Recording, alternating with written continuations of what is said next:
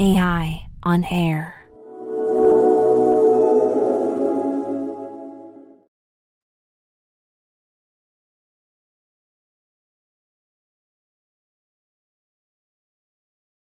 AI on air. Em, como recordáis, eh, hace 15 días eh, tuvimos un primer episodio donde hablábamos de la inteligencia artificial aplicada a la creatividad, cómo ayudaba, cómo lleva los procesos creativos. Y hoy, en este episodio, nos vamos a ir, ya apuntamos en el primer episodio, a la analítica de datos y cómo la inteligencia artificial nos ayuda a tomar mejores decisiones. Eh, yo soy René y soy directora general de, de Spain. Voy a moderar eh, la charla que tendremos. Eh, me acompañan en el estudio eh, dos profesionales de primer orden, que son Gabriel Berna, Head of Direct Consumer and Digital eh, Business de Príncipe. ¿Qué tal? Días. Encantada de, de, de Y Jorge Alonso, que es director de desarrollo de soluciones de inteligencia artificial en MX ¿Qué tal? Estamos. Bueno, eh, que sepáis todos que, eh, como también eh, en el anterior episodio, podéis ir haciendo las preguntas que queráis. Iremos eh, respondiendo a las que se puedan en directo. El equipo de MX estará atento a vuestras preguntas y las que no se llegue a poder contestar en directo, luego por privado eh, Así que nada, empezamos hoy con el capítulo Analítica de Inteligencia Artificial de Descubierto, transformando datos en decisiones. Y empezamos con, con Jorge. Eh, cuéntanos, uy, perdón, con Jorge, con Gabriel, perdonar, ¿eh? Estas cosas de directo. Es que quería empezar con Gabriel porque quería saber y entender la perspectiva del, del cliente, eh, cuáles son los principales beneficios que veis vosotros desde el lado del cliente eh, utilizando analítica de inteligencia artificial eh, en, en, en, vuestra compañía. A ver, el, el término de analítica es, es muy amplio. ¿Vale? Eh, y yo lo voy a enfocar a lo mejor un poco más en la actualidad, ¿vale? Que es em, cómo nos enfocamos en la, en la IA generativa eh, para la parte analítica. Eh, cabe destacar, bueno, como todo el mundo lo sabe, ¿no? que al final la, la IA generativa, o como lo veo yo, todo el mundo lo ve igual, lo que hace es eh, aumentar tus capacidades no solo analíticas, ¿no? sino productivas, em, em, creativas, como comentasteis en el último episodio, em, y eso es, es, muy poderoso ¿vale? para una organización. yo recuerdo hace, hace un par de, semanas un evento donde un ingeniero de, de, IA eh, llegó a comentar que, que, que, el problema que ahora, la pregunta que se hacen los CEOs hoy en día eh, qué haces con un millón de empleados, ¿no? Porque al final eh, lo que hace la IA generativa, sobre todo en términos de analítica, es em, aumentar todas esas capacidades y que tienes que saber enfocar qué, qué, haces con esos nuevos recursos, digamos, ¿no? Entonces, por ir un poco más a, lo mejor a casos de uso más concretos y más fáciles de bajar, que utilicemos hoy en día nosotros, lo utilizamos mucho, por ejemplo, para market research, ¿vale? Eh, la IA generativa es muy buena y eso es muy fácil de hacer manualmente como persona, no importa montar nada complicado, lo puedes hacer desde ya con, con un chat GPT y demás, a lo mejor en cloud, que tiene más, digamos, más flexibilidad, es eh, meter documentos de análisis de competidores y demás, o incluso de, de, temas más de branding, para sacar, por ejemplo, insights sobre varias personas y todo eso. Y eso antes eh, costaba mucho tiempo y muchos recursos. ¿vale? También es potente para generar eh, contenidos, y eso ya lo hablasteis en el último capítulo, pero es algo que proactivamente como individuos incluso estamos haciendo sin tener que montar nada complicado, ¿vale? Eh, y también lo veo muy útil uh, para resumir uh, textos, ¿vale? Y creo que es muy potente la comunicación interna, sobre todo. Te ayuda a agilizar y a sintetizar los mensajes que quieres a lo mejor eh, enviar hacia arriba, ¿sabes? Que te entiendan, o, o para lanzar nuevas ideas y demás. Entonces es un poco casos prácticos fáciles que los que, que nos están ayudando en la, en la, analítica, sobre todo de textos de contenidos. Sí. Genial. Eh, y tú ya has empezado a hablar de la complejidad, ¿no? Pero, pero ahora sí, Jorge, desde tu posición de, de, de, director de desarrollo de inteligencia artificial, eh, ¿nos cuentas un poco cuáles son los principales retos que os estáis in, encontrando con esta tecnología y, y, un poco cómo los solventáis también? Pues eh, aquí uno de los principales problemas que estamos viendo es que dices, oye, está de moda, ¿no? Hablar de inteligencia artificial y dices, oye, hay que meter inteligencia artificial y no nos damos cuenta que lo primero es para qué voy a utilizar la inteligencia artificial, es decir, cómo voy a activar yo la inteligencia artificial. Entonces, es verdad que en los proyectos la primera, la primera fase que tenemos de, de cuando trabajamos en un proyecto de, inteligencia artificial es la parte de activación, es decir, entender cuáles son los objetivos, qué uso voy a hacer de la, de la inteligencia artificial. El segundo problema que nos encontramos a menudo, que es yo creo que es eh, quizá uno de los más críticos, es el, tema de los datos. ¿vale? Al final, la inteligencia artificial, como decía Gabriel, ¿no? es, eh, poner un millón de personas a tu servicio de repente. Eh, ¿Qué es lo que ocurre? Que el punto de partida son los datos, son una fuente de datos que, que tengas de distinto tipo. Si tú pones a trabajar un millón de personas con datos erróneos, con datos de mala calidad, eh, puede ser casi peor, ¿no? Es exponencialmente estás apalancando eh, mucha potencia en el sentido opuesto. Entonces, nosotros, por ejemplo, una, también cuando trabajamos en, los proyectos y nos hemos encontrado con, a base de experiencia, ¿no? De aprender, decir, oye, es que tenemos que monitorizar constantemente eh, los datos, ¿vale? Y nos ocurre con clientes decir que tenemos un modelo que funciona fenomenal, que predice, ya tiene un histórico de datos potente, pero en tiempo real, pues bueno, sigues colectando datos y en función de eso el modelo automáticamente toma decisiones. Entonces, decir, oye, de repente se cae una medición en tiempo real, dejas de medir correctamente, con lo cual automáticamente estás teniendo una cadena de eventos que disparan con dato erróneo, ¿vale?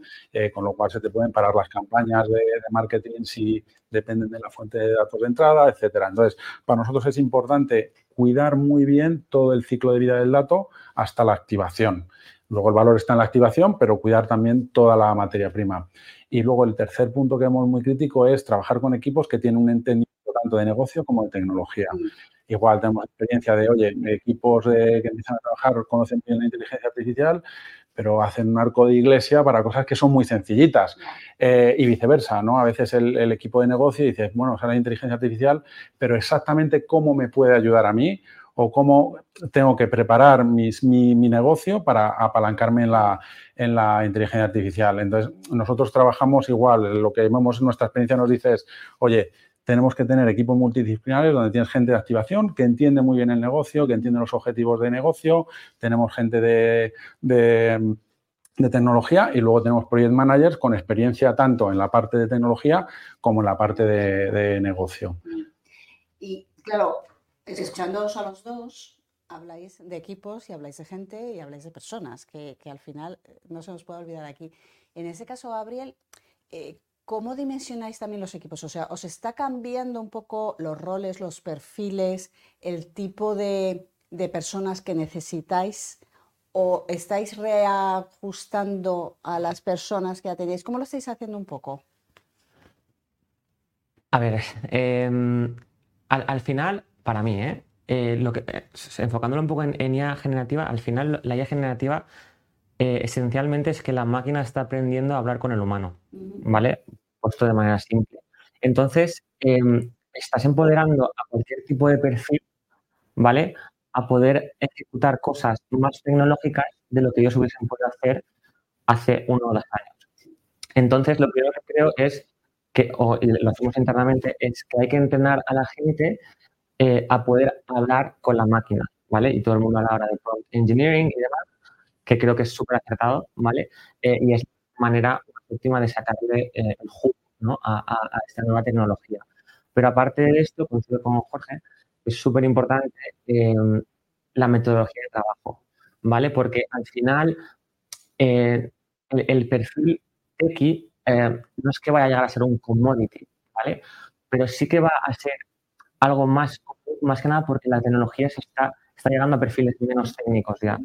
Entonces, el, el, challenge, digamos, que es lo que dice Jorge, es saber en qué la quieres utilizar. Entonces, estamos enfocando mucho el tiro, eh, sobre todo en generar, por ejemplo, OKR sólidos, metodologías de trabajo, por ejemplo, estoy muy ahora con, con, el design thinking, porque ahora tenemos más tiempo para ser creativos, ¿sabes? Y, para realmente pensar en el negocio y, en qué próximos pasos dar, ¿no?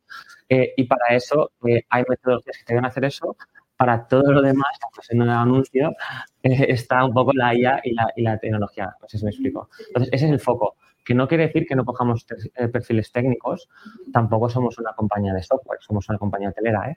pero sí que, por ejemplo, em, sí que estamos mirando perfiles, sobre todo más en el lado de IT, eh, de, data, science, data, science, porque, o data engineering, porque la calidad del dato, si no la tienes, no tienes nada, esa es la realidad, ¿vale?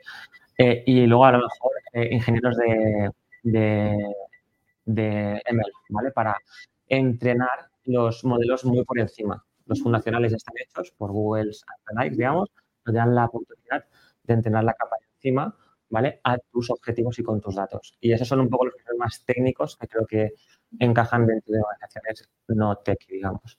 Claro, sí. Eh, vamos si vamos ya al, un poco al tema de inversión, ¿no? en vuestro caso, ¿qué, cómo, ¿qué prioridad dais a la inversión eh, precisamente en inteligencia artificial para analizar los datos? O sea, todo lo que estamos escuchando es que al final es es muy core y está muy en el centro del negocio precisamente porque ayuda a tomar esas decisiones. ¿no? Entonces, ¿cómo, ¿cómo, hacéis vosotros, qué, qué, prioridad le dais en vuestro, en vuestro presupuesto? O sea, hay un presupuesto de IA. Em, además está bajo supervisión de, del CEO directamente. La CEO es, es un sponsor. Em, es un presupuesto eh, global, ¿vale? Que abarca todos los casos de uso. Eh, da igual el departamento, ¿vale? Em, y, tenemos un comité um, de diferentes stakeholders que representan el negocio. Y aparte esto tenemos como focus groups, pues a lo mejor uno más enfocado al mundo cotidiano, más al operativo y demás. Eh, estos focus groups lo que hacen es como pilotar cosas y dar mucho feedback de cómo funcionan, ¿vale? Las nuevas herramientas que hay como miles de, de IA y, y, nada, eh, eso, esa inversión pues va a, a casos de uso un poco más, digamos, grandes en nuestro caso, eh, tampoco, yo soy como que no hay que hacer el arco de, la, de, la, iglesia, sino empezar con casos de uso más simples, ¿vale? Porque en realidad es, complejo hacer uno grande, ¿vale? Si no, lo tienes muy bien pensado, el objetivo sobre todo. Y, por ejemplo, estamos ahora mismo pilotando em, lo que sería la, orquestación de los mensajes que nos llegan a nuestros, bueno, por todos nuestros canales, ¿vale? Lo que hacemos es los mensajes que nos llegan por email, social y demás, eh, que la IA los interprete y los sepa encolar, por ejemplo, a la gente funcional que toca, ¿vale? Y eso ya es un gran paso, ¿vale? El segundo paso que tenemos en el roadmap es no solo ejecutarlos, sino que entenderlos y que la IA te haga, por ejemplo, una contestación aproximada según el, que, pero esté supervisada y luego enviada por un agente humano, porque sabemos que tiene ciertos riesgos eh, que hay que controlar aún. Y obviamente la, la derivada en el roadmap sería pues ya una, conversación directa con un bot y demás, pero eso ya es un poco, tiene un poco más de riesgo porque, eh, como todos sabemos, pues hay alucinaciones, puede no estar en el tono de tu marca, puede decir las variedades que se pueden controlar, pero lo veo un poco más lejano aún, ¿vale? ¿Y vosotros? ¿Cómo, ¿Cómo lo estáis haciendo y en dónde estáis priorizando también? O sea, nosotros ahora mismo, mm, bueno, nosotros es verdad que llevamos bastante tiempo ya trabajando en mm. temas de inteligencia artificial, eh, haciendo uso de modelos predictivos para, mm. para, entender el valor del usuario y en base a eso, pues ajustar el, en tiempo real, ajustar el, el, el delivery de las campañas, etcétera.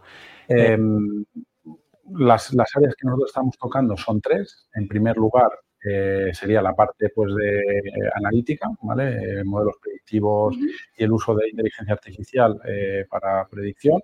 Luego sería la parte de operación, o sea, utilizar la inteligencia artificial para hacer la operación mucho más eficiente. Y el tercer pilar que tenemos es la parte de generativa.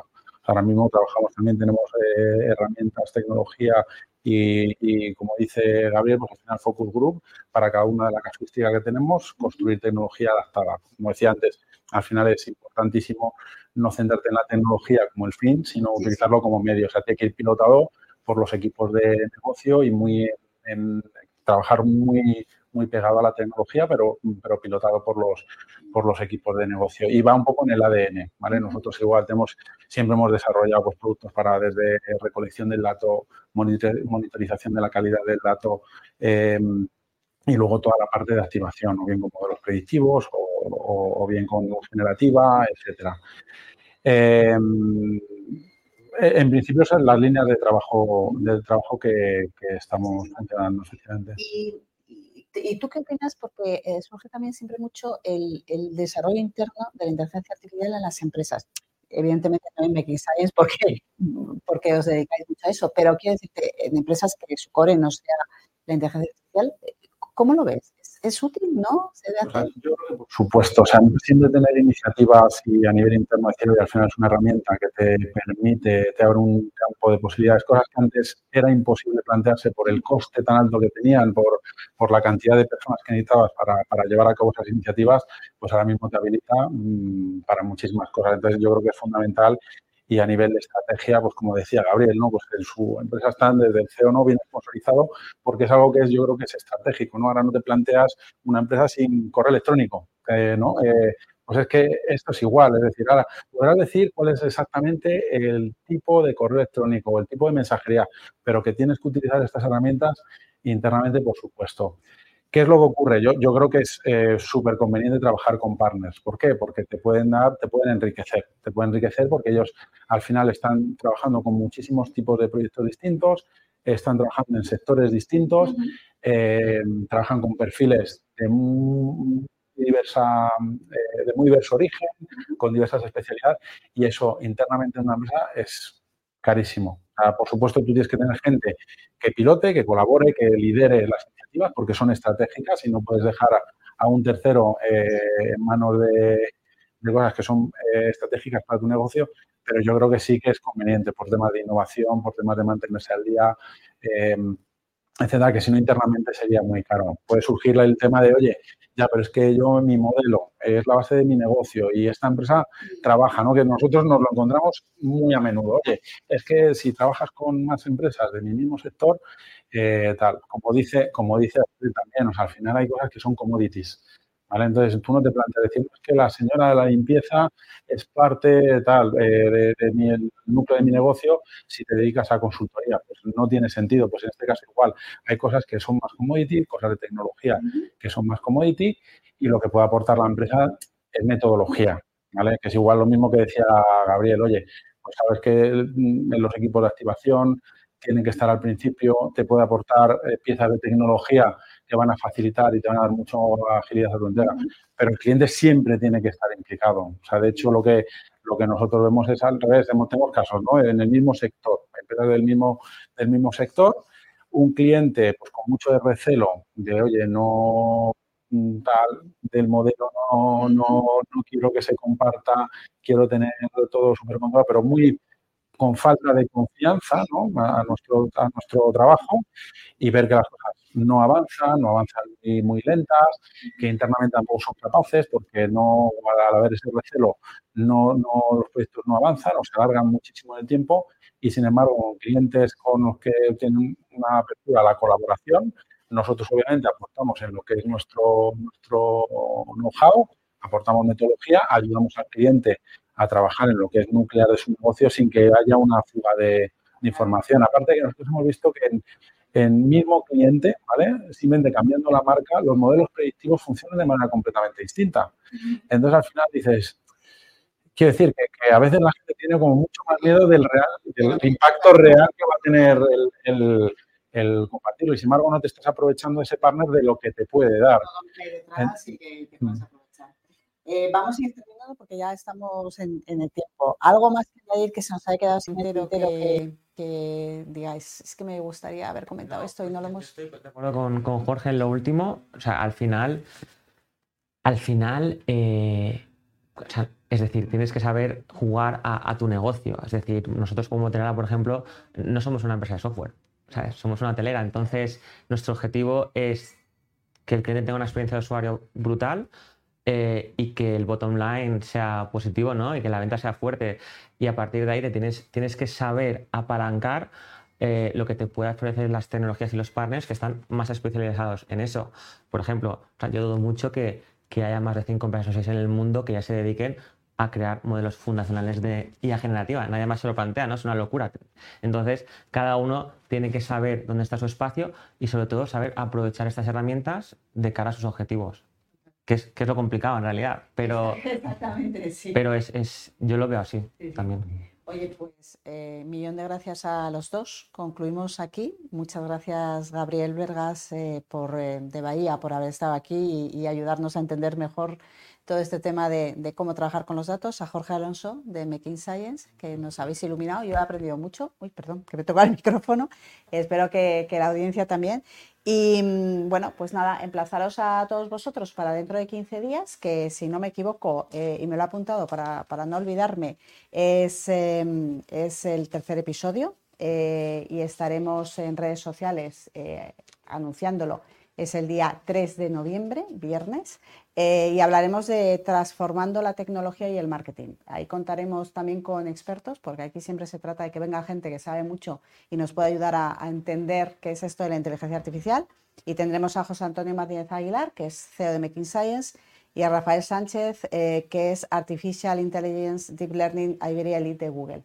Así que nada, sin más, eh, os esperamos en 15 días en EI On Air eh, de Making Science.